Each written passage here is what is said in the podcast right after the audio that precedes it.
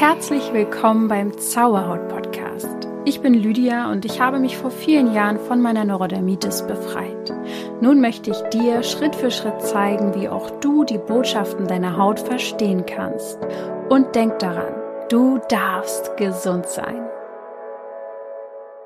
Namaste und herzlich willkommen. Oh mein Gott, ich bin richtig gespannt. Ich schwitze richtig. Ich meine, es ist ja auch übelst warm, aber äh, vielleicht äh, transpiriere ich auch, weil ich etwas aufgeregt bin, weil ich seit über zwei Monaten das erste Mal eine Podcast-Folge wieder aufnehme, äh, die wirklich äh, gut zugehört haben, haben rausgehört und rausgefunden, äh, dass ich ja die letzten Monate unterwegs war und die Folgen, die ihr gehört habt, voraufgenommen waren, weil ich nicht wollte, dass ihr so eine lange Podcast-Pause habt. Und ja, jetzt bin ich wieder live quasi. also wenn ich jetzt aufnehme, dann geht die Folge in ein paar Tagen online. Das heißt, Sie, die aktuell hören, die hören mich jetzt wieder fast live sozusagen. Und deswegen bin ich richtig gespannt, weil die Folge, äh, die ich jetzt hier aufnahme, über die mache ich mir jetzt schon wochenlang Gedanken und schreibe mir immer zwischendurch auf, was ich hier erzählen möchte. Und ich glaube, jetzt wird das hier eine richtig gehaltvolle Folge. So eine richtig, also wenn diese Folge Essen wäre, dann wäre das so ein richtiges Essen, was dich so richtig positiv auffüllen wird, wo du nicht nach einer Stunde wieder Hunger hast. Und äh, ja, diese Nährstoffe, die kannst du auch richtig gut verbrennen und die bringen dir richtig was. oh Gott. Auf jeden Fall werde ich jetzt so die letzten zwei Monate so ein bisschen für euch zusammenfassen. Und ich habe in den letzten Monaten eben so unfassbar viele Erkenntnisse gewonnen, weil die letzten zwei Monate eben nicht so pillepalle äh, Ponyhof-mäßig rosa-rot waren. Es ging drunter und drüber. Das habe ich auf jeden Fall anders geplant. Ich werde heute also darüber sprechen, wie ich damit umgegangen bin und immer noch umgehe, wenn sich meine Pläne ändern, wenn die nicht so aufgehen, wie ich das gerne möchte. Und vor ein paar Jahren hätte ich dir noch gesagt, ich hasse das, wenn Pläne nicht aufgehen. Und ja, das ist auch ein bisschen so.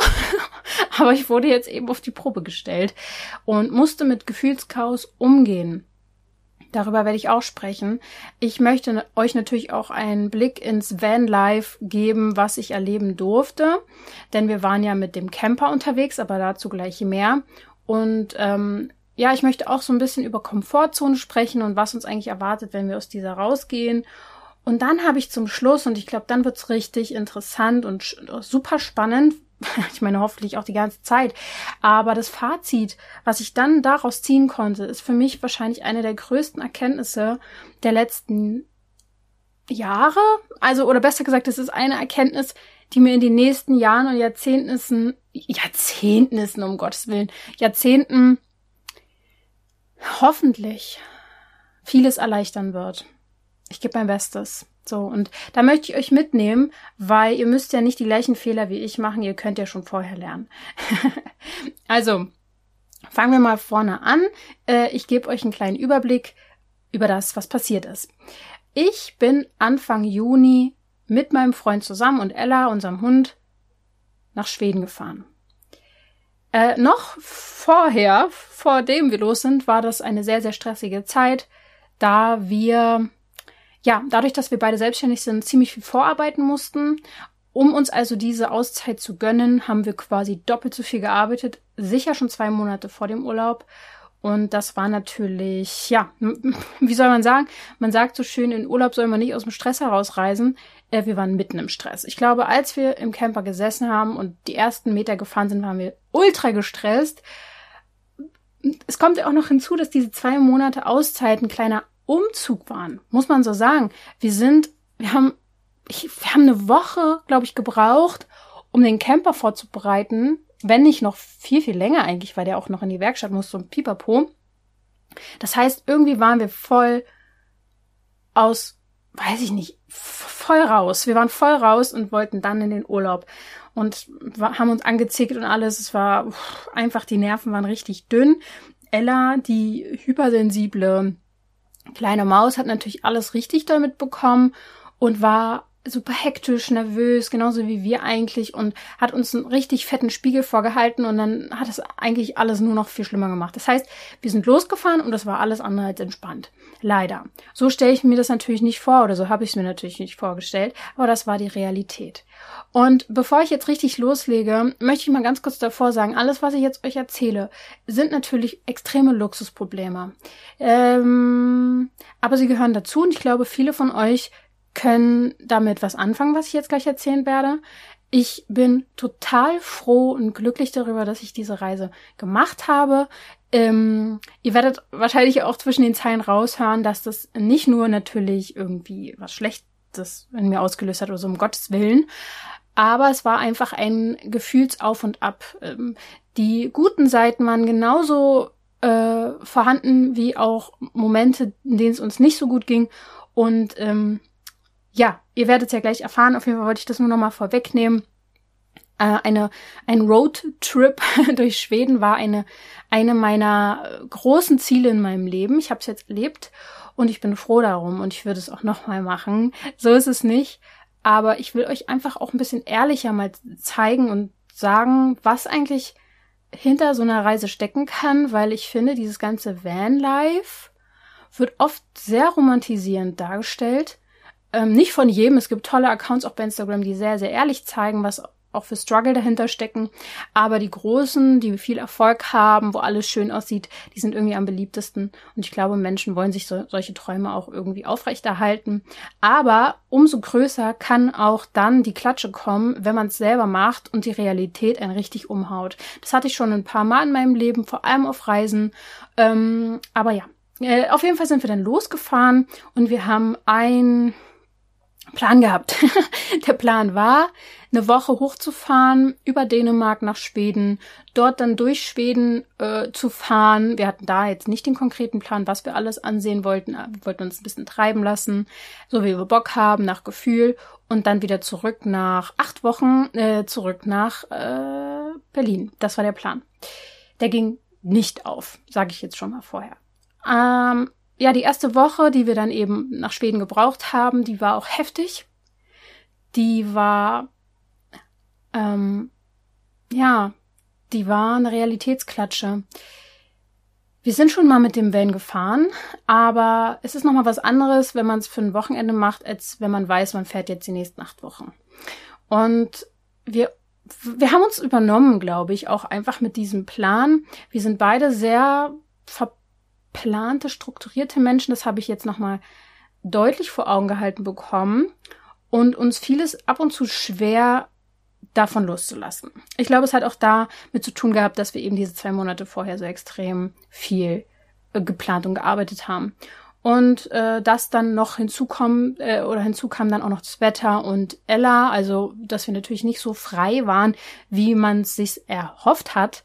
Äh, und dass man natürlich Rücksicht nimmt auf einen kleinen jungen Hund, der das alles noch gar nicht kennt, dem man eigentlich alles noch beibringen muss. So, nach der ersten Woche haben wir uns irgendwie alle eingegroovt, so langsam. Ich glaube, in dieser ersten Woche standen wir irgendwann mal an einem Platz und ich war, es hat geregnet draußen. Wir saßen auf diesen zwei mal, ich weiß jetzt nicht so richtig, wie groß das da drin war, auf jeden Fall kleinen Raum. Und ich hatte kaum Rückzugsmöglichkeiten. Ich war ziemlich emotional. Es war alles ein bisschen viel und es war nicht so, wie ich es mir vorgestellt habe. Und ähm, da dachte ich, oh Gott, wenn das jetzt die nächsten Wochen so weitergeht, dann ertrage ich das nicht. das dachte ich in dem Moment. Aber hey, die Sonne fing wieder an zu scheinen und auch in mir hat sich was verändert. Natürlich haben wir uns äh, nach und nach alle ein, einbekommen. Äh, ich habe auch ein paar Nachrichten bekommen bei Instagram, dass vielen das so ging, die auf Vanlife komplett umgestiegen sind, dass sie ein, zwei Wochen gebraucht haben, um da überhaupt reinzufinden. Denn zu diesem ganzen Rumgefahre gehört jede Menge dazu, um was man sich natürlich kümmern muss. Wenn man auf dem Campingplatz ist, ist es was anderes. Wir wollten das ja nicht und von daher mussten wir uns immer um Wasser kümmern, darum, dass man Abwasser ablässt, dass man äh, genug Tank hat, dass man einfach weiter kann, dass man versorgt ist mit allem, was man halt so braucht. Und ähm, die Stellplatzsuche hat sich auch für meine für meinen Geschmack hin oft als etwas schwierig rausgestellt. Vor allem in Deutschland ist es nicht so ganz camperfreundlich. Ähm, man ist, fühlt sich nicht so willkommen, sage ich jetzt mal, weil natürlich äh, man nicht überall stehen darf, ist ja auch irgendwie verständlich. Und es war sehr voll, weil wir natürlich jetzt in diesem Jahr gefahren sind, wo wahrscheinlich alle fahren. Und äh, von daher war es ja für mich einfach anders, als ich es in meinen Vorstellungen äh, hatte. So, dann haben wir es aber eingegroovt. Dann haben wir irgendwann rausgefunden, wie man Stellplätze am besten ungefähr findet. Ich habe mich damit äh, angefreundet, dass wir nicht immer überall allein sein werden und die fantastische Natur in Schweden für uns genießen können, sondern dass es immer andere Menschen geben wird. Ich musste das akzeptieren. Wir waren wirklich sehr, sehr selten alleine tatsächlich an Plätzen. Und ähm, wir hatten natürlich auch wilde, abenteuerliche Momente, wo was schief ging, wo wir uns verfahren haben, wo wir auf einmal in einem Gebiet waren, wo wir gar nicht sein durften, wo wir kaum rausgefunden haben. Das alles ähm, war abenteuerlich. Ähm, Wenn es dann manchmal zu heiß war, dann hat man da auch keine Nerven für gehabt. Aber wir hatten unfassbar viele, ich kürze das jetzt auch mal ein bisschen ab, tolle und schöne Momente in Schweden. Ähm, wir haben uns in das Land verliebt. Das Land an sich bietet so vieles, was ich mir für mein Leben vorstelle. Von der Mentalität, von den ganzen, von der Natur natürlich. 70 Prozent Wald. Es ist super viel natürlich. Es ist ähm, so eine Lebensart, dass man eher so, ein, so einen Mittelweg findet und nicht zu viel arbeitet, nicht zu wenig arbeitet. Äh, es gibt einfach viel, viel, viel, viel, mehr Raum und viel, viel mehr Land. Ähm, klar, jetzt in der Urlaubszeit äh, ist natürlich mehr los, aber im Großen und Ganzen ähm, haben die Schweden auch dafür gesorgt, da gibt's ja unfassbar viele Seen, ich glaube 100.000 dass auch, wenn du dort zum Beispiel ein Haus am See hast, dass da eben keine Touristen hin können. Das heißt, dann ist man ein gewisser Bereich um den See herum gar nicht erreichbar für äh, Normalos in dem Sinne, äh, sondern dann ist dann eben privat. Das heißt, wenn du da leben solltest, hast du halt im, im Bestfall ein, ein, ja, einfach sehr, sehr viel Platz für dich. Also das, was du dort an Land und Anwesen und, und Haus und so kaufen könntest, würdest du hier in Deutschland nicht finden und zum, ja, das ist einfach, wir haben uns einfach da sehr, sehr reingefuchst und haben uns vorgestellt, dort auch mal irgendwann zu leben. Und wir konnten uns da richtig, richtig reinfühlen. Es hat uns so gut gefallen. Also, das will ich mal hier auch mal an dieser Stelle sagen. Wir haben tolle, tolle Momente gehabt. Mein Freund und ich haben nochmal von einer ganz anderen Ebene zueinander gefunden. Wir hatten natürlich weniger Internet. Wir haben weniger am Handy gehangen. Wir haben viel mehr miteinander kommuniziert, auch viel mehr gestritten. Ah, er würde es nicht Streit nennen, er würde es Diskussion nennen. Aber wir haben auch viel mehr miteinander ähm, einfach zusammen mm, ja, uns einfach ausgetauscht, sagen was man einfach so. Und das hat uns noch näher zusammengebracht. Ich habe ihn mit neuen Augen gesehen und wir haben wirklich alles total toll geschafft und gepackt und es war richtig, richtig schön. Aber auf der anderen Seite, ja, sind wir dann eben rumgefahren, haben tolle Sachen erlebt, tolle Orte kennengelernt, haben viel von der Natur erfahren, mitgenommen, sind zur Ruhe gekommen. Wir haben uns richtig reingefunden. Ich glaube, so nach fünf Wochen waren wir also nach der ersten Woche und dann die darauf, die nächsten vier Wochen, waren wir richtig drin. Es war richtig toll. So. Und dann kam der Knall. Äh, alles ist auf einmal anders geworden. Ähm, wir waren, das war ein perfekter Tag. Ich kann mich richtig gut erinnern. Äh, es war richtig so, wir haben uns einen tollen Platz rausgesucht, es war tolles Wetter, es war nicht zu heiß, wir haben einen tollen, tolle Playlist angehabt, äh, mein Freund ist gefahren, richtig schönen Weg auch, nicht so stressig über die Autobahn, wir sind einen tollen Weg gefahren, haben voll schöne Natur und Häuser gesehen und ähm, sind dann an diesem Platz angekommen. Er war perfekt. Wir waren allein. Er war am Wasser. Der Platz war groß. Es war trotzdem am Wald. Es war ruhig. Oh, der konnte richtig durchatmen. Ich habe gesagt, das ist ja perfekt hier. Wir haben unsere Sachen rausgestellt, Ella ist rumgerannt, wir haben gegessen. Es war ein bisschen windig, es war ein bisschen stürmisch, egal, wir waren einfach, wow, es war, huh, einfach toll. Ich überlege gerade, ob ich schon das, was alles vorher passiert ist, gut zusammengefasst habe, aber ich denke, ähm, das passt so. Auf jeden Fall, wenn ich jetzt davon erzähle, gibt's kein Zurück mehr. Deswegen, äh, ja, und dann äh, war ich mit Ella im Wald, wir sind ein bisschen gelaufen, äh, sie hatte sich ja auch mittlerweile an diesen Lifestyle gewöhnt, dass sie immer wieder neue Umgebungen hat, ist relativ entspannt damit geworden für ihre Verhältnisse und ich war ganz stolz auf sie und es war richtig schön, wir sind gelaufen und toll und so. Und auf einmal fängt sie an zu humpeln Und ich habe mir gedacht, huch, hat sie sich was eingelaufen, die kleine Maus? Na, guck ich doch mal. Äh, ich finde nichts. Sagst du, na komm, los, weiter jetzt und so zurück. Wir waren ein Stückchen weg vom Camper und sie ist nicht weitergelaufen. Sie stand da wie ein Drops. Ich so, ja, supi, äh, ich sehe nichts so und habe aber schon ein komisches Gefühl gehabt. Ja, mir blieb nichts anderes übrig. Ich musste sie dann hochnehmen, weil sie nicht weitergelaufen ist und sie zum Camper zurücktragen. Was auch relativ schwer war mit der Zeit, weil wir doch relativ weit weg waren. Ich hatte danach auf jeden Fall richtig schlappe Nudelarme. Naja. Und dann bin ich beim Camper angekommen und habe schon meinen Freund so rausgerufen, er soll mal rauskommen, irgendwas ist komisch. Sie stand da, sie war ganz anders, als sie sonst war. Sie war wie so apathisch oder so. Und dann habe ich gedacht, sie hätte sich halt irgendwas umgeknickt oder so. Naja, und viele wissen es ja auch schon, was passiert ist über Instagram. Aber was genau emotional bei mir dort passiert ist und was ich dann daraus gelernt habe, das wissen nicht so viele. Denn wir haben sie dann reingenommen in den Camper und irgendwie war sie immer so wie weggetreten und sie hat gezittert. Und das war alles eine komische Kombination. Wir waren am Arsch der Welt, wir waren wirklich sehr weit weg von allem und jedem. Und ähm, ich habe geistesgegenwärtig einfach schon mal rausgesucht, wo die nächste Tierklinik ist. Nicht Tierarzt, ich habe wirklich eine Tierklinik rausgesucht. Das war im Rückblick wirklich sehr gut. Hätte ich das nicht gemacht, äh, wäre es auf jeden Fall schwierig geworden. 40 Minuten weiter weg. Na gut, ähm, ich habe es schon mal rausgesucht. Wir haben kurz ein bisschen gewartet, haben sie beobachtet und haben diskutiert, was wir jetzt machen.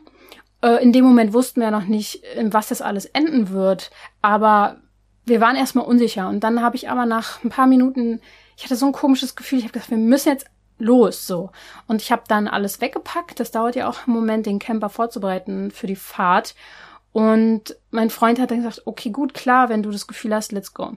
40 Minuten gefahren, ich saß hinten bei Ella, sie ist eh mal weggetreten, ich musste sie dann so ein bisschen halten, weil sie hätte nicht alleine sitzen oder ich hätte sie nicht festmachen können, sie war einfach ganz komisch.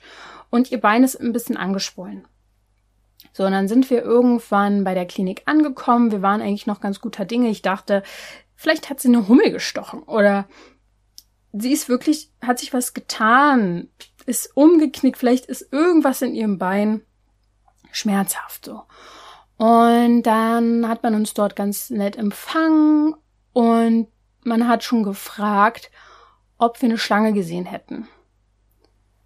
Nee, habe ich nicht gesehen. Keine Ahnung. Konnte ich mir in dem Moment auch überhaupt nicht vorstellen, dass da eine Schlange gewesen sein soll. Und dann haben wir aber nicht lange warten müssen, obwohl es relativ voll war, haben die uns relativ schnell rangenommen und dann hat man da so eine Stelle an ihrem Fuß so das Fell abrasiert und dann waren da zwei so wunde Stellen und dann war relativ schnell klar, dass sie gebissen wurde. Von der Schlange. In dem Moment wusste ich auch noch nicht so richtig, was es bedeutet. Die Sprachbarriere war jetzt nicht so krass, weil wir konnten uns natürlich auf Englisch mit denen ganz gut unterhalten. Die Schweden sind da ja wirklich sehr, sehr äh, super drauf. Aber trotzdem, da geht ein bisschen verloren natürlich. Ähm, wenn es von beiden Seiten äh, nicht die Muttersprache ist. Und dann kam aber sickerte so langsam durch, dass man sich so ein bisschen beeilen müsse.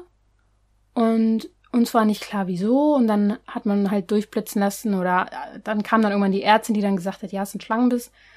Und es wird jetzt immer mehr anschwellen. Also das Bein ist wirklich innerhalb von kürzester Zeit schon, in der wir dort saßen, schon immer mehr angeschwollen. Und ja, letztendlich war dann der Punkt, dass wir sie da lassen müssen für 24 Stunden, weil die kritisch äh, werden könnten und manche Hunde es nicht schaffen, so einen Schlangenbiss dann zu überleben. Und da war ich so, hä? Was? Äh, hä? Hab ich überhaupt nicht, gar nicht dran gedacht, äh, dass ich dachte, ich krieg jetzt irgendwie eine Tablette, die sie kriegt. Gegengift, keine Ahnung, hat ja keinen Plan, ne? Ja, und dann musste es relativ schnell gehen, weil äh, die dann gesagt haben, die ersten vier Stunden, äh, wenn der Hund dann, dann, also zumindest haben die es gesagt, so keine Unterstützung bekommt, äh, das, dann können die Organe halt versagen. Und da wir ja schon ähm, eine Stunde mindestens gefahren mit Warten, Pipapo und davor auch noch mal eine halbe Stunde, Stunde mit diesem ganzen, wann immer sie gebissen worden ist. Ich habe es ja nicht mal mitbekommen. Sie auch nicht, also sie hat nicht gejault oder nix. Wusste man ja nicht. Ja, sind jetzt die vier Stunden schon um. Naja, es musste dann schnell gehen, wir mussten uns entscheiden. Es ging auch natürlich um Geld. Äh, ich hatte keine Versicherung äh, fürs Ausland, äh, Krankenversicherung für sie. Geld ist in dem Moment natürlich egal, aber trotzdem ging es dann kurz darum. Okay, ja klar. Wenn es das ist, was ihr Leben rettet, dann muss sie halt da bleiben. Wir haben uns ehrlich gesagt sehr gut aufgehoben gefühlt, aber äh, es ging alles einfach sehr, sehr schnell. Vor allem ähm, ist Ella super anhänglich. Wir konnten sie zwar auch schon alleine lassen und alles, das ist jetzt nicht so das Ding gewesen, aber sie ist noch nie 24 Stunden an einem fremden Ort oder so gewesen. Und jetzt wird der ein oder andere denken, naja, ist ein Hund, jetzt bleib locker. Aber es ist halt, ja, es ist halt einfach so, dass es super komisch war, sie in so einem Moment dann dort alleine zu lassen. Das war eigentlich das Schlimmste. Aber wir wussten halt, das ist jetzt so. Und da die aber alle ganz nett waren, konnte ich dann zumindest in dem Moment erleichtert sein, dass ich wusste, ihr wird geholfen. Sie ist dann da irgendwie an Tropf gekommen und sie war eh total weggetreten und hat geschlafen. Und ja, das war, das war ein trauriger Moment, aber irgendwie auch ein bisschen erleichternd, weil ich wusste, naja gut, jetzt ist sie, jetzt haben wir irgendwie das Richtige gemacht und jetzt ist sie hier und ähm, wir haben es rechtzeitig geschafft. So, dann sind wir quasi dort verblieben, dass wir sie dort lassen. Wir sind dann relativ in der Nähe der Klinik geblieben, damit, falls was ist, wir relativ schnell da sein können. Das heißt, wir haben uns einen Parkplatz in der Nähe gesucht. Wir waren noch so ein bisschen unter Schock, haben es nicht so richtig realisiert. Aber die ersten Stunden, die waren dann okay, weil ich wusste, sie ist halt in guten Händen. Dann ähm, wollten die sich irgendwie am nächsten Tag melden. Klar, ich hatte trotzdem die ganze Zeit so ein bisschen Bauchschmerzen den Tag über, weil ich nicht wusste, hey, was ist, wie geht's ihr? Wird sie es packen tatsächlich? Äh, man liest ja dann auch so ein bisschen, also ich habe mich da ein bisschen belesen und das kann wirklich je nach Schlangenbiss sehr, sehr dramatisch enden. Ich wusste auch nicht, dass es in Schweden solche Schlangen gibt. Ähm, ich hätte nicht gedacht, dass das überhaupt ein Thema ist. Ich habe mich mit ganz anderen Tieren beschäftigt, was Schweden angeht. Und ähm, ja, keine Ahnung, war dann auf jeden Fall ein bisschen natürlich ähm, angsteinflößend. Die Nacht hat man so lala geschlafen und am nächsten Morgen habe ich eigentlich einen Anruf erwartet, den die auch versprochen hat. Da kam aber keiner. Dann hatte ich natürlich Sorge. Dann sind wir da nochmal hin. Dann hat ein Arzt mit uns gesprochen und dann haben sie halt so, und dann war es halt so ein bisschen schwierig, weil sie halt so gesagt haben von wegen, Sie haben uns nicht so wirklich gesagt, dass alles gut ist. Sie haben ein bisschen rumgedruckst, dass es, dass sie halt relativ starke Symptome hat. Und ja, das war dann natürlich scheiße. Man ist nicht zu Hause, man überlegt die ganze Zeit, was macht man jetzt? Und irgendwie haben sie halt so gesagt, sie muss auf jeden Fall noch bis abends da bleiben. Das war ja klar, diese 24 Stunden waren ja noch nicht um, weil wir erst abends da sie auch hingebracht hatten gegen Abend. Und man muss es immer noch beobachten und irgendwie ist sie, ist sie zwar von den ganzen körperlichen Sachen stabil, aber sie, es ist halt komplett alles angeschwollen, ihre linke Seite. Und das ist ein eigentliches Zeichen dafür, dass sie so ein Gegengift bräuchte, aber sie wollen das Gegengift eigentlich nicht geben, weil das Gegengift ist so ein bisschen, es kann entweder helfen oder den Hund noch mehr Schaden zufügen. Also denkst du dir auch so, ja, wow. Ähm, dann will man das natürlich eigentlich nicht und nur als letzte Chance noch. Ja, äh, der Tag war dann eigentlich super schwierig, bis abends zu warten, weil ich die ganze Zeit Angst hatte, dass es noch schlimmer wird. Das heißt, in dem Moment musste ich mit sehr, sehr viel Gefühlschaos umgehen. Ich komme ja dann später dazu, wie ich, wie ich denke, dass man damit umgehen kann. Aber in dem Moment habe ich es einfach so angenommen, wie es ist. Manche haben mich ja auch im Nachhinein gefragt, wie ich damit klarkomme, dass dann natürlich der Urlaub in dem Moment unterbrochen war. Es war ja völlig egal, ob das mein Urlaub jetzt unterbrochen war.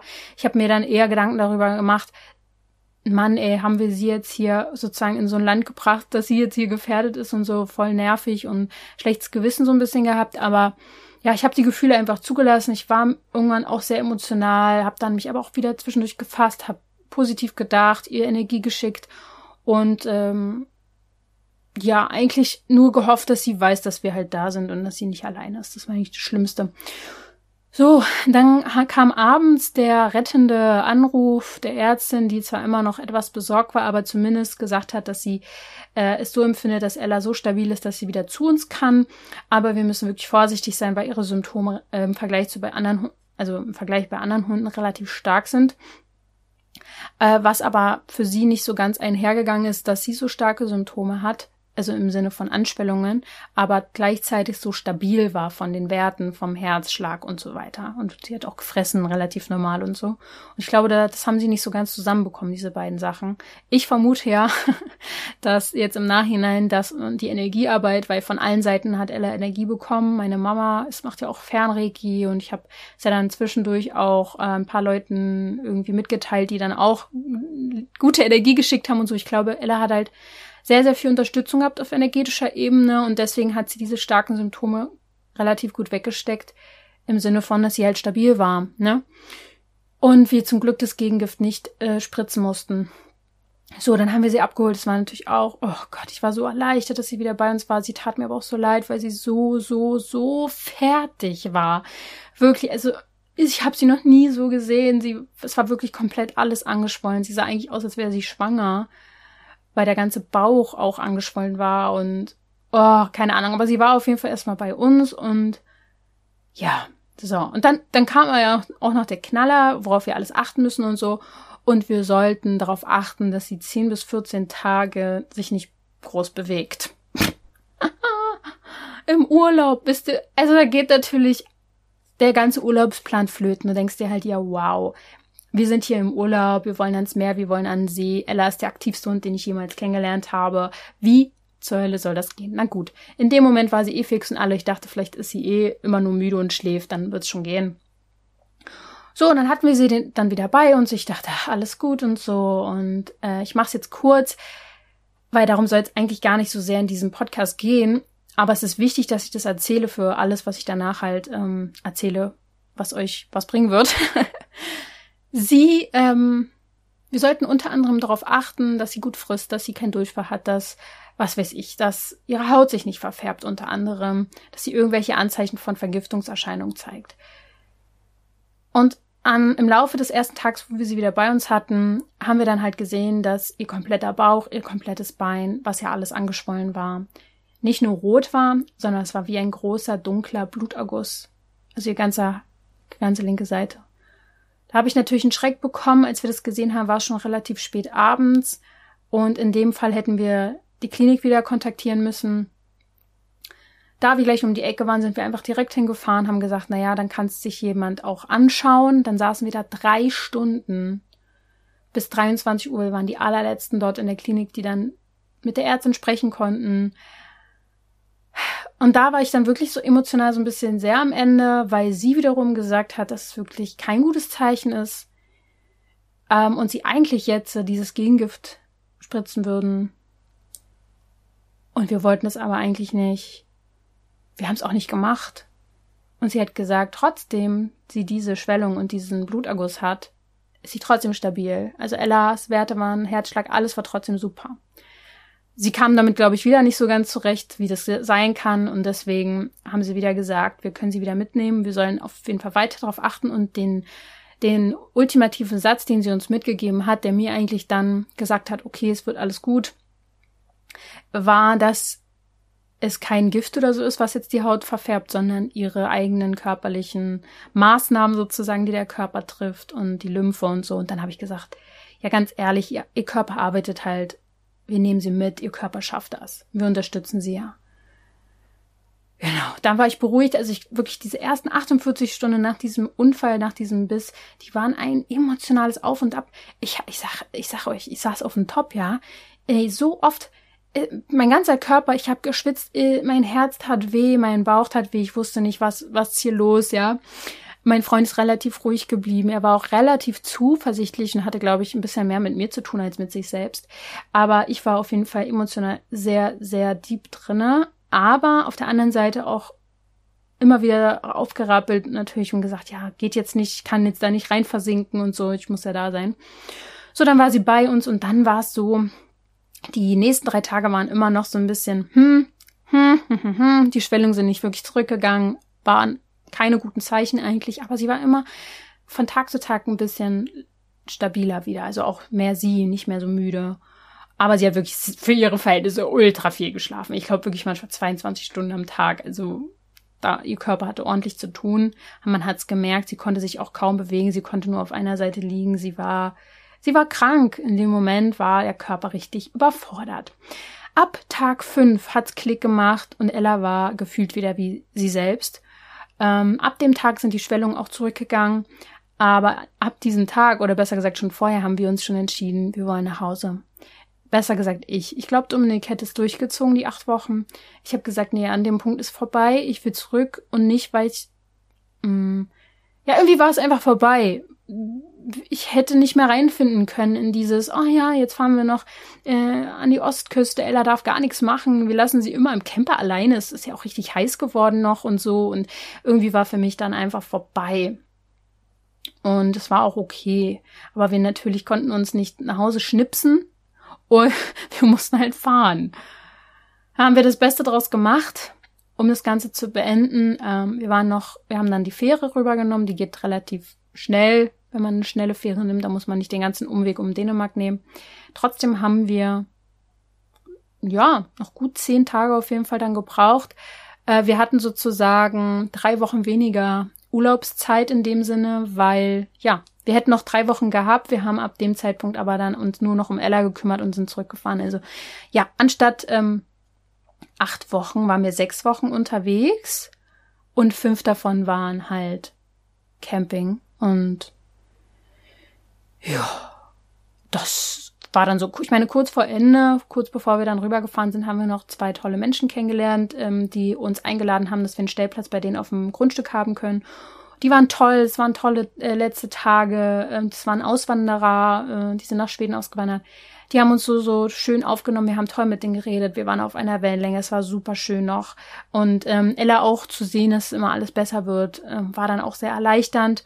Aber wir hatten schon auch ziemlich zu tun damit ab Tag fünf, weil sie ja wieder eigentlich vom Geiste her voll sie selbst waren, zu sagen, hey, nee, du hast noch Pause. Wir dürfen dich nicht auslasten. Sie durfte sich einfach nicht so viel bewegen, damit der Körper und die Organe nicht so viel zu kämpfen haben.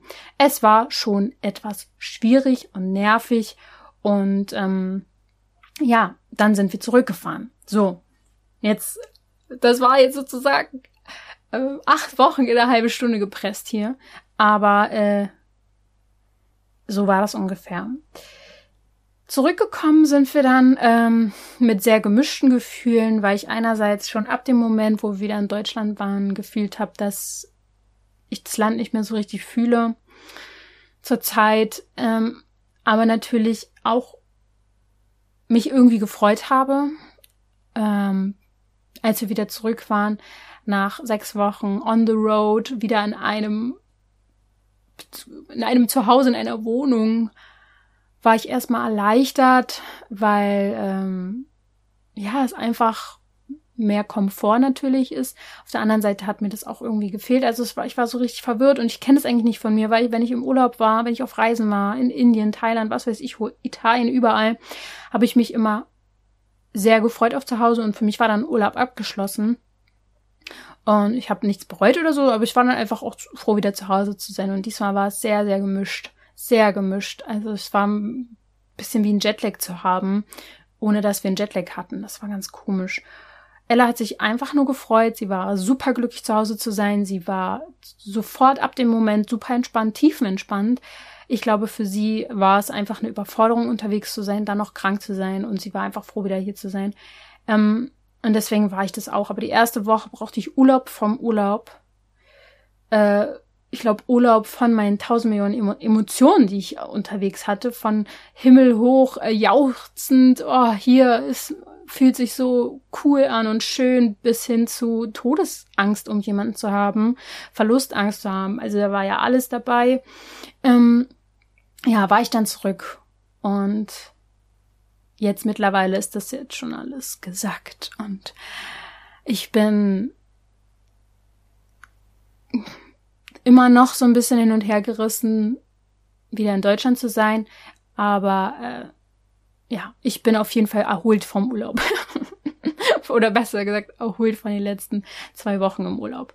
Und auf jeden Fall bin ich jetzt hier und ich möchte euch meine Erkenntnisse mitteilen. Und ich glaube, die helfen wirklich sehr, sehr vielen übers Gefühlschaos unter anderem. Und ich habe so, so viel mitgenommen, weil dadurch, dass wir dann diese fünf Tage, diese ersten fünf Tage für Ella komplett in Ruhe waren, waren wir fünf Tage an einem und dem gleichen Platz. Wir waren fünf Tage fast ausschließlich im Camper, weil wir es ihr einfach machen wollten und sie nicht groß aufwühlen wollten. War zwar immer mal einer von uns draußen, aber eigentlich waren wir größtenteils im Camper drinnen und haben sehr, sehr viel dann gechillt oder Sachen geguckt. Da haben wir dann aber auch viel so motivierende Sachen geschaut, so Speaker oder irgendwas, wo ich sage, ja, das inspiriert mich jetzt.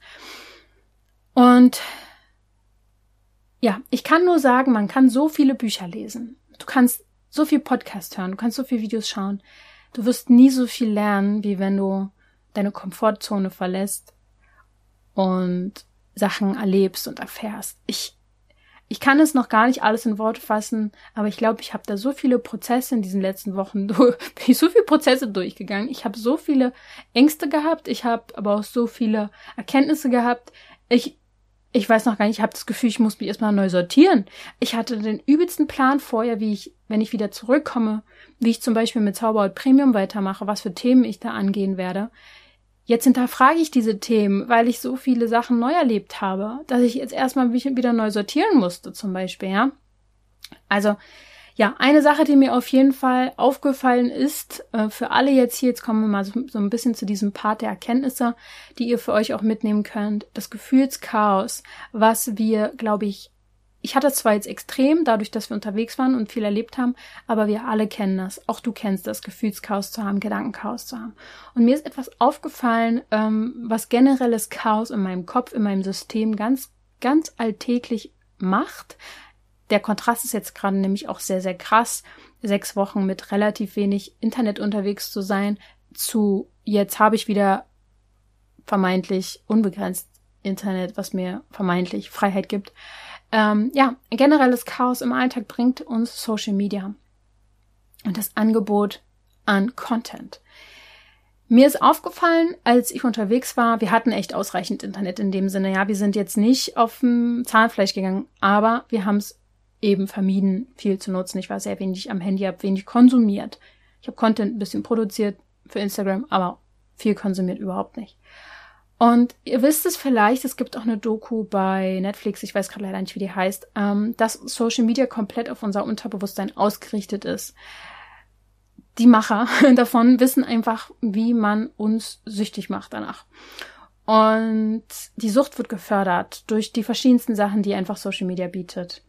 Deswegen ist mir das auch immer sehr, sehr wichtig, dort euch irgendwie Content zu bieten, der euch hochpusht, der euch was bringt, weil ich weiß, dass das in euer Unterbewusstsein reingeht.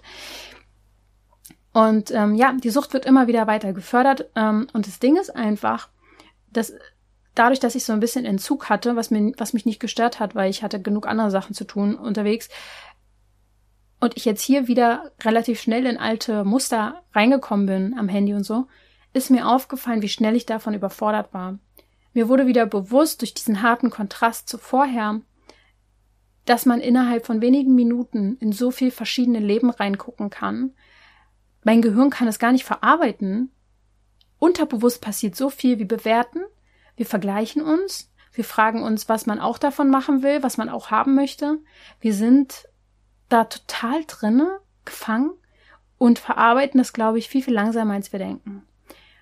Und das Ding ist auch noch bei jeder Sucht, egal ob es Kaffee, Alkohol, alles Mögliche, Anerkennung, Social Media ist. Wir brauchen mehr davon, immer mehr, immer mehr, immer mehr, um wieder das Gefühl zu haben, von weswegen wir damit angefangen haben. Kennt jeder von Kaffee zum Beispiel, dass irgendjemand irgendwann sechs Tassen braucht am Tag, um davon noch wach zu werden. Zum Glück habe ich das nie gehabt, dass ich davon mehr brauche. Ich, ich bin ja eher ein Genuss-Kaffeetrinker. Mir, mich interessiert da nichts, ob ich da jetzt wach werde oder so. Auf jeden Fall, ähm, ja, dadurch, dass ich weniger sechs Wochen lang konsumiert habe, habe ich jetzt gemerkt, dass tausende von Eindrücke dort auf mich einprasseln und mich einfach verwirren. Das macht mich richtig irre. Und ich frage mich einfach, ähm, wie es weitergehen soll. Klar, ich möchte weiterhin natürlich auch ähm, guten Content bieten. Ähm, ich habe euch ja auch mal bei Instagram gefragt und viele haben dann gesagt, was sie wertschätzen daran, sind halt eben Accounts, die ja, die ihnen helfen. Und das ist ja auch richtig gut. Es gibt ja auch immer gute Seiten an allem. Und das möchte ich auch weitermachen. Aber ich will es definitiv äh, mindern, wie viel ich davon konsumiere. Ja, also das erstmal zum Gefühlschaos in deinem Alltag. Du wirst es kennen und vielleicht ist dir das nicht ganz so bewusst, aber schau mal auf deinen Konsum von Social Media und ob du daran was ändern kannst. Äh, es wird einen Entzug geben. Glaub mir, deine Hand wird automatisch danach greifen. Aber es ist es, es ist verwirrend für dein ganzes System, wenn du ständig in fremde Leben reinschaust. Da kann auch jemand total, äh, ist alles gut mit seinem Content. Es kann trotzdem sein, dass du dich vergleichst und denjenigen bewertest. Das ist anstrengend. Und was mir auch aufgefallen ist äh, bei meinem Gefühlschaos auf Reisen, was mir nochmal sehr, sehr klar geworden ist, vermeintliche Freiheit, die man durchs Vanlife bekommt. Ja, wir, wir können überall sein, wo wir wollen. Wir können überall halten, wir können überall weiterfahren. Ähm, du kannst stehen bleiben, wenn es dir gefällt oder eben nicht. Du kannst nach ganz weit im Norden nach Schweden fahren, du kannst es lassen. Du kannst die Stadt angucken, du kannst es lassen. Für mich war das tatsächlich keine Freiheit. Ich habe gemerkt, dass mir diese Masse an Möglichkeiten und an Entscheidungen äh, und ich entscheide mich gerne und schnell im Normalleben, im Alltag, hat mich oft unglücklich gemacht weil ich das Gefühl hatte, wenn ich mich für eine Richtung entscheide, einen Stellplatz entscheide, könnte der andere besser gewesen sein, könnte die andere Richtung interessanter gewesen sein. Vielleicht haben wir jetzt was verpasst. Vielleicht ist es auch gewesen, dass ich gedacht habe, hey, jetzt sind wir schon mal hier, jetzt muss, müssen wir irgendwie alles rausholen. Keine Ahnung. Ich habe auf jeden Fall gemerkt, diese Entscheidungsmöglichkeiten, diese tausenden Möglichkeiten, die wir auch generell im Leben und im Alltag haben, arbeite ich jetzt oder gucke ich auf mein Handy? Gucke ich das YouTube-Video? Gucke ich da bei Netflix? Gucke ich da dies? Ja, keine Ahnung, überall. Das ist anstrengend und das ist ein großer Teil dessen, warum wir viele von uns komplett im Gefühlschaos sind, warum wir denken, wir können keine Entscheidung treffen. Und ähm, ich habe da jetzt erstmal an, an diesem Punkt, zu diesen Sachen, nicht so viele Lösungen parat. Die kommen später.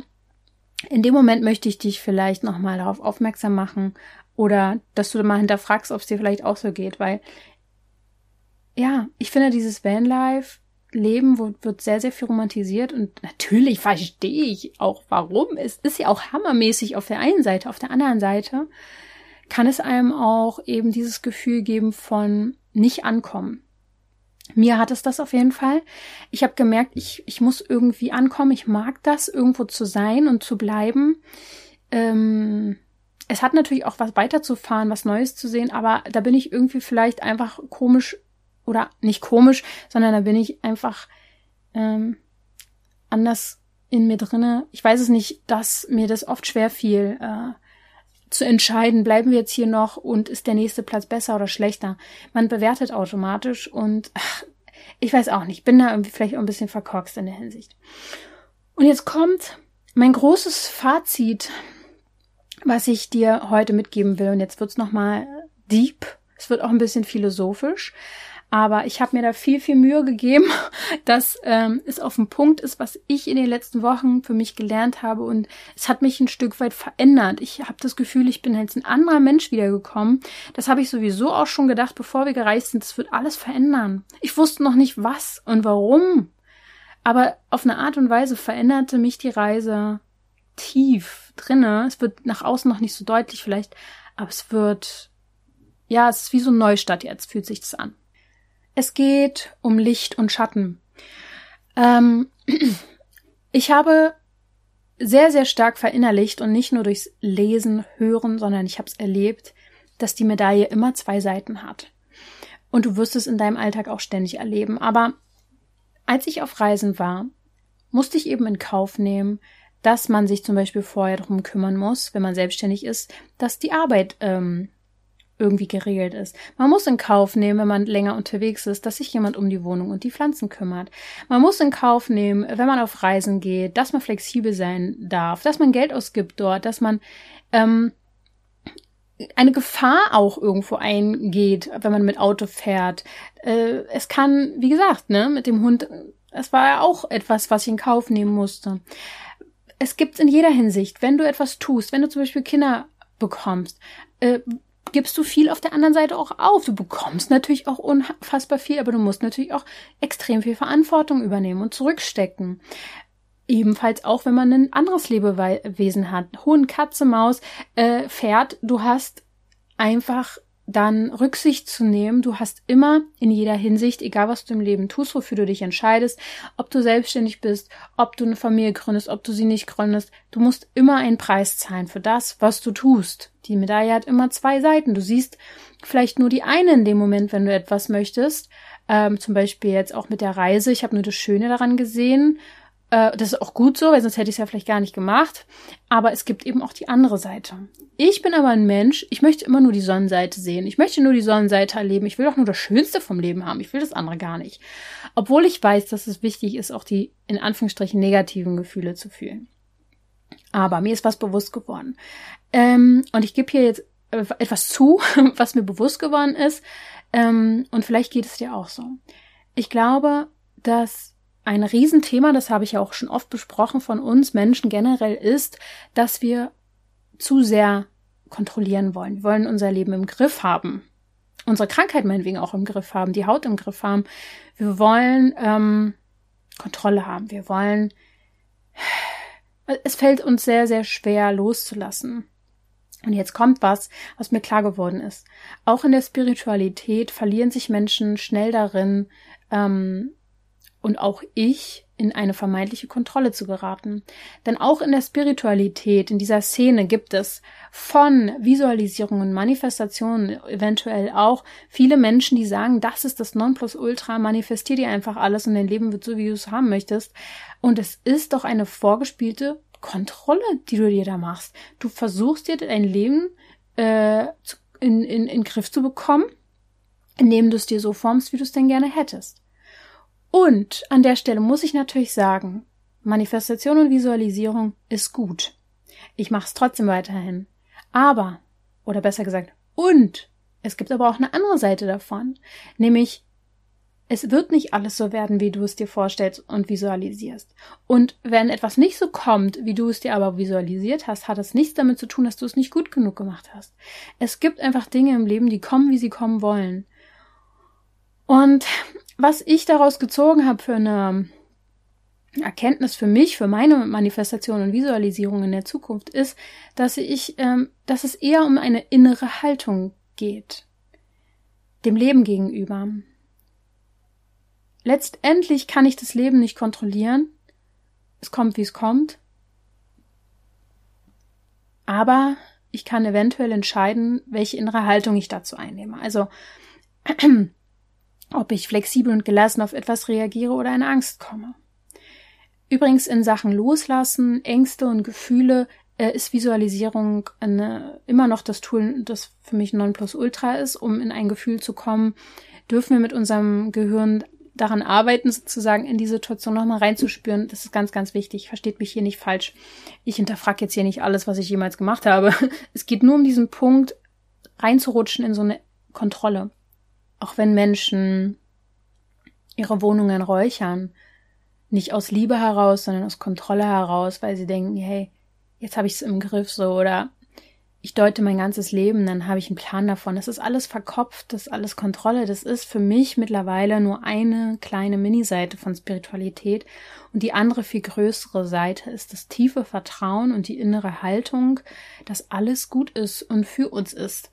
Und deswegen ist es für mich ein großer Wunsch, ja, flexibler zu reagieren und nicht immer, wenn mein Plan nicht aufgeht, meinem Ego ähm, ins Steuer zu setzen, denn mein Ego, das kann auch ganz schön fett reagieren, wenn etwas nicht nach Plan läuft.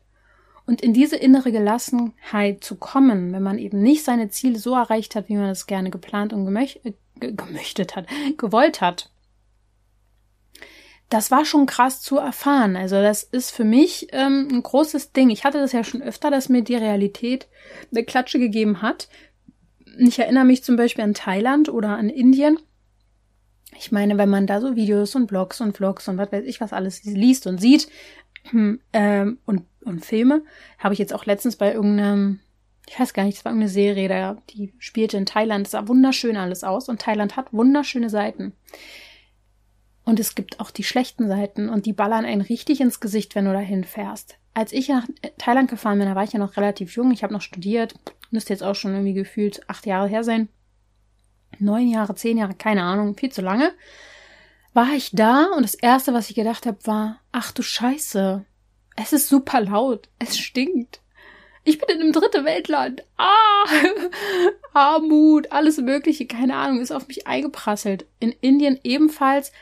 Ähm, als ich dort eingeatmet habe, ich bin aus dem Flugzeug ausgestiegen, ich habe eingeatmet, ich habe instant eine Nasennebenhöhlenentzündung bekommen, weil es da so eine versmogte Luft war. Also ihr wisst ihr, es sind immer diese zwei Seiten. Es ist beim Vanlife jetzt auch so gewesen. Ich hab's mir romantisierend da vorgestellt und die Realität war einfach, da war beides drinne. es war toll, es war gemütlich, es war frei, es war aber auch irgendwo genau das Gegenteil. Und deswegen ähm, möchte ich an dieser Stelle noch mal ein bisschen darauf hinweisen, dass wir natürlich Ziele im Leben haben dürfen und sollten. Ziele sind wichtig, da, dass wir, dass wir eben auch irgendwie handeln, dass wir eben Ziele im Leben bringen uns voran, ja. Aber es sind eben nur Säulen im Leben und die dürfen sich auch verändern. Und das Ziel dann zu erreichen macht mich, habe ich jetzt immer wieder festgestellt, nicht glücklich. Das fing irgendwann mal an, als ich gedacht habe, wenn ich mein Abi geschafft habe, dann bin ich der glücklichste Mensch, dann brauche ich ja fast gar nichts mehr im Leben. Wenn ich meinen Studiumsplatz habe, dann geht's mir so gut, dann bin ich ja so glücklich, dann brauche ich gar nichts mehr anderes. Wenn meine Haut gut ist, dann bin ich der glücklichste Mensch im Leben. Wenn mein Studium vorbei ist, wenn ich mein Diplom habe, bin ich der glücklichste Mensch. Wenn ich einen Freund habe, dann geht's mir richtig gut. Wenn ich selbstständig bin, wenn ich einen Hund habe, wenn ich eine größere Wohnung, wenn, wenn, wenn, wenn, wenn. Mann, was, in was für ein Kreislauf sind wir hier gefangen? Wenn dann, nee, so läuft das doch nicht. Und es wurde mir nochmal richtig doll vor Augen geführt. Wir hetzen von Ziel zu Ziel und denken, das nächste Ziel macht uns endlich glücklich und wir lernen nicht daraus, dass es dann nach dem Ziel, äh, vor, wie heißt es, nach dem Ziel ist vor dem Ziel, da kommt ein neues. Und meistens sind die Menschen, wenn sie etwas erreicht haben, ich erinnere mich daran, als, als ich mein Diplom bekommen habe, als ich die letzte Prüfung gemacht habe, kamen äh, Freunde von mir extra nach Dresden damals, da habe ich ja studiert. Die wollten mit mir groß Party machen. Ich war nicht glücklich, als ich das geschafft habe, die letzte Prüfung. Ich war in dem Moment einfach nur müde und erschöpft. Mein Körper hat schlapp gemacht. Äh, die Anspannung ist abgefallen, das kann man sagen. Anspannung ist abgefallen, ja. Aber glücklich war ich nicht. Ja, und ähm, Du denkst das vielleicht jetzt auch gerade in irgendwelchen Hinsichten. Überprüft es doch gerne mal, was du gerade denkst, wenn dann. Wenn ich das hab, dann. Ich kann dir jetzt schon sagen, es ist nicht so. Du wirst dann vielleicht erleichtert sein, dann gibt's was Neues, was du möchtest. So ist der Mensch. Wir möchten immer weiter. Wir können uns nicht langweilen. Es geht irgendwie nicht mehr. Das ist sowieso heutzutage fast gar nicht möglich. Und wenn du, ja, jetzt schon mal anfängst, wieder wie ein Kind zu denken, zu fühlen, zu spielen, überleg mal, ich beobachte das ganz oft auch bei Hunden und bei Kindern und bei Menschen generell. Wir wollen meistens beim Spazierengehen zum Beispiel irgendwo ankommen. Kinder und auch manche Hunde, zum Beispiel Ella, die würden gerne an einem Punkt ewig stehen und sich angucken, umgucken. Kinder sind fasziniert von Blüten, von einem Grashalm, von einem Frosch. Ah, okay, Frosch, da wäre ich auch fasziniert von, aber von irgendeinem irgendein Insekt, ja, die sehen das anders und wir wollen weiter. Wir müssen ankommen. Der Weg ist, ist nicht ausreichend. Wir müssen irgendwo ankommen. Wir müssen immer irgendwo ankommen. Wir lernen das ganz, ganz früh. Und das ist mir eben bei der Reise auch aufgefallen, von Stellplatz zu Stellplatz, dass, ähm, ja, ich weiß auch nicht, vielleicht musste ich diese Erfahrung nochmal machen. Ähm, denn es hat mir nicht gereicht, das einfach zu wissen. Mir ist das jetzt nochmal sehr, sehr klar geworden. Und Widerstand ist ein extremer Energieräuber. Sobald ich mich gegen etwas stelle, weil es nicht nach meinem Plan läuft, also Widerstand ist für mich eigentlich fast gleichzusetzen mit dem Ego, äh, macht mich müde, macht mich sauer, macht mich frustriert. Widerstand ist eigentlich zwecklos. Es ist wirklich zwecklos, weil Widerstand macht uns einfach komplett, komplett müde und erschöpft. Es bringt uns überhaupt nicht weiter. Und natürlich sollten wir auch in gewissen Hinsichten Widerstand leisten, ist ganz klar. Wir dürfen uns auch nicht alles gefallen lassen. Ich hoffe, ihr versteht mich da. Aber äh, wenn etwas passiert, was im Leben einfach passiert, wenn etwas anders kommt, als wir es wollen, wenn der Alltag uns wieder vor neuen Herausforderungen setzt, ist Widerstand eigentlich zwecklos. Du kannst es machen, es wird dir nichts bringen.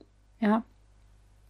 Und mein Fazit aus allem ist, das habe ich so ein bisschen dem Dieter Lange zu verdanken. Das ist auch ein Speaker, der ist mir schon sehr, sehr früh aufgefallen. Der ist echt ein spannender Typ. Und der hat mir da nochmal eine neue Erkenntnis gebracht, die ich eben in dem Moment, als ich es erlebt habe, so nicht fassen konnte.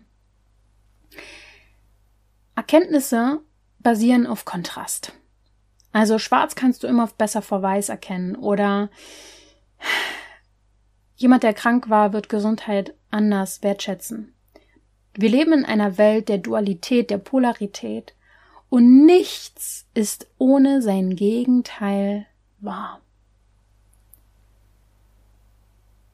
Das müssen wir erstmal auf unserer Zunge zergehen lassen. Das Krasse ist auch noch, und das wurde mir auch nochmal klar, wenn wir einen Pol, eine Seite in unserem Leben besonders betonen, dann wächst auch der andere mit. Im Großen sehen wir das zum Beispiel, wenn viele Konflikte da sind oder auch sogar Krieg, viel Hass in der Welt, dann wächst auch die friedliche Seite, dann wird die auch lauter. Ja, wenn irgendwo Gefahr droht, dann gibt es auch immer der oder denjenigen, der ins Handeln kommt und jemanden rettet zum Beispiel. Wenn, wenn wir krank sind, dann wollen wir gesund werden. Wenn wir einatmen, müssen wir auch ausatmen. Stell dir mal vor, du würdest immer nur einatmen. Das geht nicht. Es gibt nie das eine ohne das andere. Männlich und weiblich, genau das gleiche. Und wenn man jetzt immer nur auf der Sonnenseite stehen will, dann wirst du immer enttäuscht sein, weil es immer den Schatten auch gibt, den du, den du machst. Es gibt immer Ebbe und Flut. Und Gesundheit definiert sich durch die Abwesenheit von Krankheit. Jeder von euch wird seine Gesundheit mehr wertschätzen, seinen Körper mehr wertschätzen, weil er Krankheit erlebt hat. Und beide Pole sind wichtig. Auch andere Meinungen von Menschen sind wichtig, denn nur dadurch, dass es sie gibt, wird deine Meinung erst deutlicher. Wenn beide Pole verschmelzen, eins werden, zum Beispiel in der Liebe, beim Sex, dann ist das natürlich das Ultimative. Da mal weg vom Körperlichen ist das dann die Erleuchtung. Beides gehört dazu.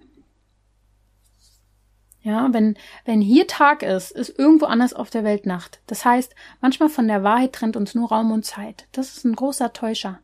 Die Raum- und Zeitgeschichte. Also, äh, oder stellt euch vor, jemand hat einen großen Erfolg in seinem Leben erzielt, er hat sehr, sehr viel dafür gearbeitet, Mm. Wir sehen nur das, wir sehen nur den Erfolg, den wollen wir vielleicht auch haben, aber im Schatten gibt es viele Misserfolge, die, die derjenige vielleicht erlebt hat. Das ist jetzt ein sehr extremes Beispiel, muss natürlich auch nicht so sein. Du kannst sicher auch mit Leichtigkeit erfolgreich sein. Aber viele haben dann eben den Körper vernachlässigt, zum Beispiel, oder die eigene Frau. Und die konnten vielleicht nie Kinder kriegen, weil sie so sehr mit ihrer Arbeit verheiratet waren.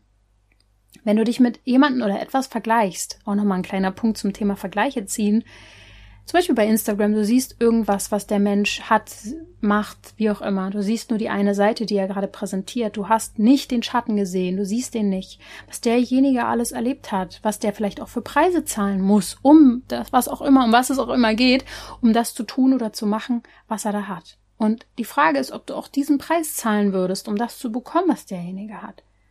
Als Beispiel, die, wir haben ja da diejenigen besucht, die dann ausgewandert sind nach Schweden. Die haben natürlich auch einen großen Preis bezahlt. Nicht nur für Haus und Land, sondern eben auch, dass sie ihre Familie und Freunde verlassen haben. Die Frage ist immer, möchte man das? Und man sagt ja auch, äh, das Glück ist tot ist der Vergleich. Und vielleicht hilft dir das auch in Sachen Vergleiche ziehen, dich mit jemandem vergleichen, dass du das, ja, den Schatten nicht unbedingt siehst. Nicht, weil derjenige das verbirgt, sondern wir können nicht alles von jemandem sehen. Das geht einfach nicht. Und ich habe mir jetzt einfach für mich Ziele gesetzt und vielleicht sind das auch für dich gute Ziele, ähm, weil du jetzt durch meine Geschichte noch mal ein bisschen mehr drauf gekommen bist, hoffentlich. Meine Ziele sind jetzt, achtsamer zu werden. Das ist ein Ziel, was ich schon lange habe, aber ich sehe es jetzt mit anderen Worten, denn wenn man das Wort auseinander nimmt, ist ja dort die Zahl acht drinne. Achtsamkeit. Und die acht ist das Unendlichkeitszeichen. Es wird immer weitergehen. Egal, was für ein Ziel ich erreicht habe, auch nach dem Tod geht's weiter. Ich weiß eigentlich gar nicht, wo ich ankommen möchte. Eigentlich geht's gar nicht irgendwo anzukommen. Wir haben halt diese Zwischensteps, ja. Auch im Umfeld kann man ankommen, ganz klar. Aber ankommen geht nur im Moment. Und deswegen möchte ich noch viel mehr Freude im Moment haben. Ich möchte Freude an dem haben, was ich tue, auch wenn es mir keinen Spaß macht, auch wenn es gerade nicht so ist, wie mein Ego das gerne möchte. Eine Richtung werde ich immer haben. Ich möchte immer eine innere Haltung haben, wo ich noch hin möchte. Aber ähm, immer nur dieses Ziel als das äh, Ultimative, dass ich da dann glücklich bin anzusehen, das, das möchte ich nicht mehr. Das ist auch Kampf. Man wird immer enttäuscht sein, wenn man nur das Ziel oder wenn man denkt, irgendwie das im Außen, das wird mich glücklich machen. Wie gesagt, Ziele sind wichtig, weil irgendwo bringt uns das in, in Gang. Aber ich will noch viel flexibler sein was meinen Alltag angeht. Gestern zum Beispiel, ich hatte einen ganz normalen Tag geplant, wieder langsam, ich komme jetzt wieder so in den Arbeitsmodus und so. Der Tag hat komplett komisch begonnen. Es lag bei uns im Garten ein toter Fuchs. Da, hätte ich da niemals visualisieren oder manifestieren können, dass der Tag wieder wird. Da, da muss dann erstmal mein Ego äh, klar mitkommen, dass jetzt, ich muss mich erstmal drum kümmern. So. Das ist natürlich mit anderen Dingen auch so egal ob es jetzt bei der Arbeit ist, mit Familie, mit Kindern, es kommen immer auf einmal Dinge, die anders sind, als man es eigentlich will. Und das, was meistens im Widerstand ist, ist das Ego, weil es einen anderen Plan hatte. Und ich möchte davon eigentlich wegkommen, denn das große Drama im Leben ist oft, dass man, dass man eben denkt, wenn ich das eine oder andere erreicht habe, dann bin ich glücklich. Nein. Du kannst jetzt glücklich sein, du kannst nur im Hier und Jetzt glücklich sein. Die Zukunft gibt's nicht, die Vergangenheit gibt's nicht. Das ist ein Gedankenkonstrukt. Es gibt immer nur den Moment und deswegen hoffe ich da noch viel, viel mehr in die Innenkehr zu kommen und da glücklich zu werden. Man kennt ja auch diesen Satz, Leben, ja, Leben ist das, was stattfindet, wenn du was anderes planst. Und der Satz ist mir erstmal extrem bewusst geworden nochmal in den letzten Wochen und Monaten. Und dafür muss man natürlich ins Vertrauen kommen. Ich möchte nicht zu einem dieser verkauften Kontrollettis werden. Ich bin es sicher zu einem Teil auch. Und es hat auch gute Sachen. Und natürlich hilft es auch, einen Plan zu haben, ja, bla bla bla. Aber ihr versteht, was ich meine. Ich möchte mehr spielen, ich möchte spielerisch angehen, das Leben. Ich möchte, das Spiel darf gerne Regeln haben. Ich möchte das Spiel einfach spielen. Ich möchte es auch nicht gewinnen. Ich möchte mehr verinnerlichen, dass das hier und jetzt gut genug ist. Und vielleicht ist das auch so ein neuer Satz. Nicht ich bin gut genug, das bin ich auch, aber das hier und jetzt ist gut genug. Mein hier und jetzt ist gut genug. Ich möchte den Moment mehr genießen, auch jede Lebensphase, auch wenn die Überforderung ist, auch wenn es viel ist, auch wenn es nervig ist, auch wenn es Streit ist, auch wenn es gerade, weiß ich nicht, also einfach, ich möchte schauen, wie ich das mache, keine Ahnung, ich weiß es noch nicht. ich bin jetzt an so einem neuen Punkt angekommen. Eins weiß ich auf jeden Fall, ich möchte euch damit ähm, mitnehmen. Ihr werdet damit zu tun haben, denn wenn ich eins gelernt habe in den letzten Jahren, dann, dass ich mir am besten Dinge verinnerlichen kann, wenn ich andere äh, da mitnehme. Das heißt, wenn ich das in meine Arbeit integriere, wenn ich vielleicht auch euch dabei helfe, mehr dort anzukommen. Und es formt sich gerade so ein bisschen was. Ich werde es in meine Arbeit integrieren, sicher auch bei Premium oder bei irgendwelchen anderen Geschichten, Meditationen, Folgen. Und mein Freund sagt dann auch ganz, ganz oft, wenn wir was schaffen, boah, das machen wir mal alles so gut, das schaffen wir, wir, packen noch immer alles.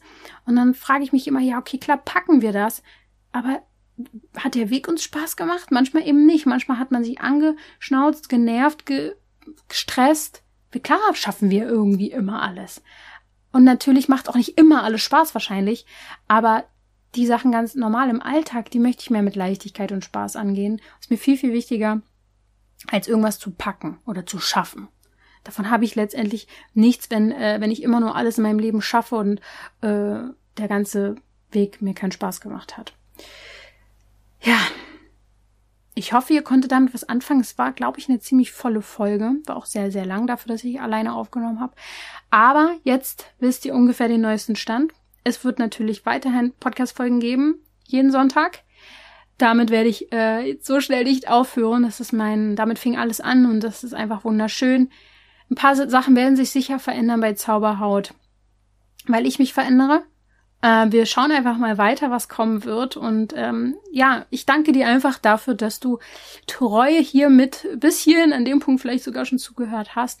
Wenn du Lust hast, kannst du den Podcast oder vielleicht auch die Folge jemandem empfehlen, der sie vielleicht hören könnte, dem es gefallen könnte. Das hilft mir immer noch weiter, wenn ihr meine Arbeit unterstützt und ich die weitermachen kann die nächsten Jahre. Und da seid ihr ja ein großer Teil von. Also vielen Dank fürs Zuhören. Denke mal daran, das Hier und Jetzt ist gut genug und du darfst gesund sein.